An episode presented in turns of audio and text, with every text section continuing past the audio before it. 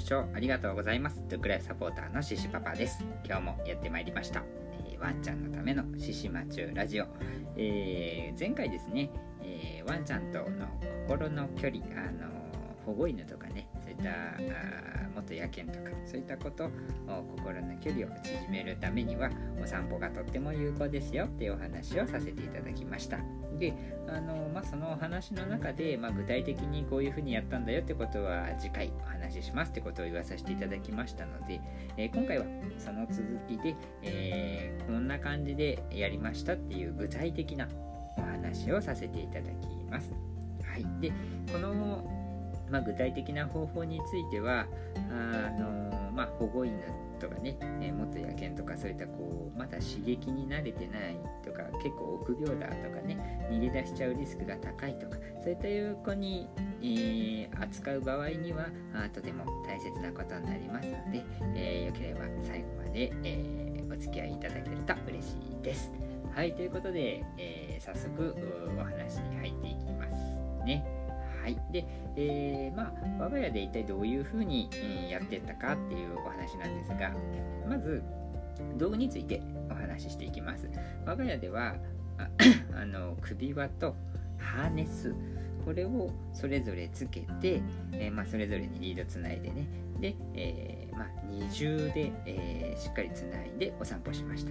これね、とっても大切になります。あの首輪とハーネスじゃなくてもいいです。例えば首輪と首輪、うん、だから首輪が2個つけてそれぞれに紐を通してお散歩するとかそういったのでもいいです。はい、であのー、このですねやっぱり元野犬とかそういった臆病な子であの本気で逃げようとする子の場合首輪自体がねこうスポーンと抜けちゃうことがあるんですね。でこれを防ぐためにも1個抜けてもね1個いけてればなんとかなるので、えー、二重でつけてあげるっていうのがとっても大切になります。で、えー、まあ、そういった子の場合ねちょっとかわいそうなんですけど首輪もちょっときつめに、えー、まあ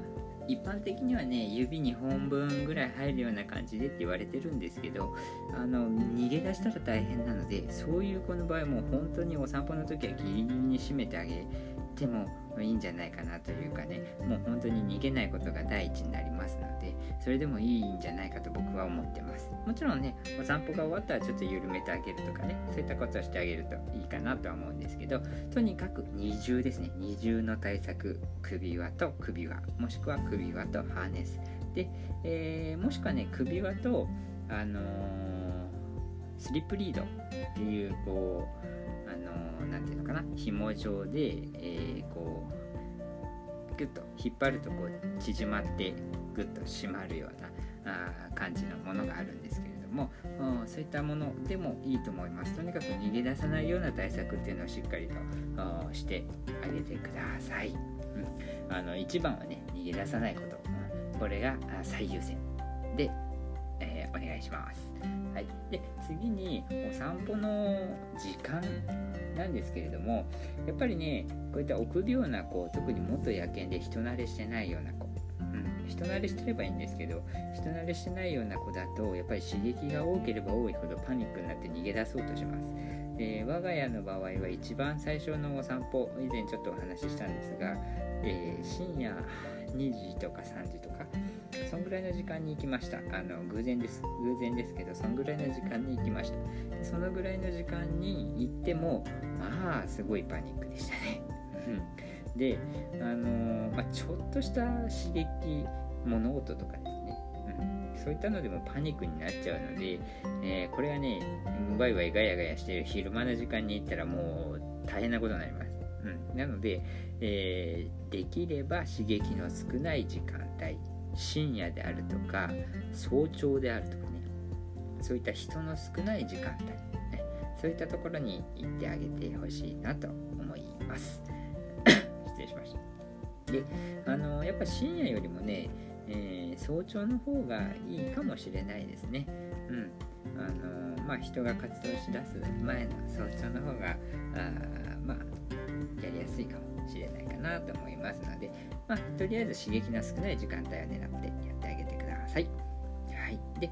えー、次にですね僕たちがお散歩でやったことなんですけれども、まあ、もちろん先ほど言ったように26で深夜にこう刺激の少ない時間帯を狙って、えー、みんなで家族みんなでお散歩しました、えー、私もいたし嫁もいたしししまるくんも当然一緒に行きました。家族全員で、うん、これとっても大切です。あのやっぱ犬ってね群れで行動する動物ですのでやっぱその子をねあの新しく来た子をね自分たちの群れなんだっていう風にねこの人たちが自分のいる群れなんだっていう風に認識してほしい、うん、そういう風に僕は思ってます。なので、えー、そのためにも家族みんなが群れの仲間なんだよっていうのを認識させるためにみんなで行動しました、うん、これとっても大事。で、あのー、同じようにこの散歩でみんなで一緒に歩いて、えー、で、まあ、犬っていうのはね群れで移動してで、まあ、群れで休憩してっていうようなね習性がありますので、えー、まあ、偶然にもね我が家近くに、あのその当時ですね我が家の近くに公園がありましたのでお散歩行ってその公園の地べたで、えー、もうど真ん中ですね公園のど真ん中の地べたにみんなでゴローンと座ってねちょっと休憩して、うん、たわいもないことですけどねふうって感じで休憩して、えー、まあしばらく休憩したらじゃあ帰ろうかっつってみんなで帰るみたいなねそういったことをやりました。まあ、これね、やっぱりこれも日中人が多い時間だとできないので、深夜だからこそできるみたいなね、えー、ところはありますので、うん、あのー、こういった感じで、まあ、早く私たちみんながあなたの群れなんだっていうふうになことを意識できるような風に接してあげましたね。えこういったようなね、お散歩を続けてあげましたら、あの結構ね、想像以上と言いますか、まあ、そもそもそれまでお散歩する、うん、その姿を見るまではこんなマッチョってこんな笑顔を見せてくれるようなワンちゃんなんだみたいな。笑顔って作れるんだみたいなね。うん。そんな感じびっくりしました。もう驚くほど早くこうマチューの幸せそうな顔を見ることができて